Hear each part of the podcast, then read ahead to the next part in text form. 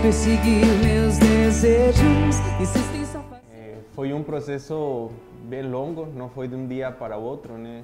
É, eu desde criança tive a oportunidade de me aproximar é, com as coisas da igreja.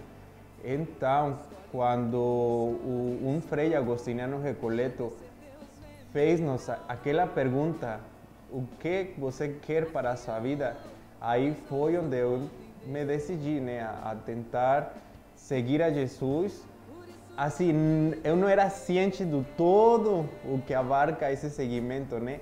Mas sim, acho que foi nesse momento onde se semeou essa essa semente da vocação agostiniana recoleta. Eu me sinto super contente, hum, agradecido com a vida, super grato com Deus por ele me ter chamado e por ele me dar a força e a coragem de, de responder.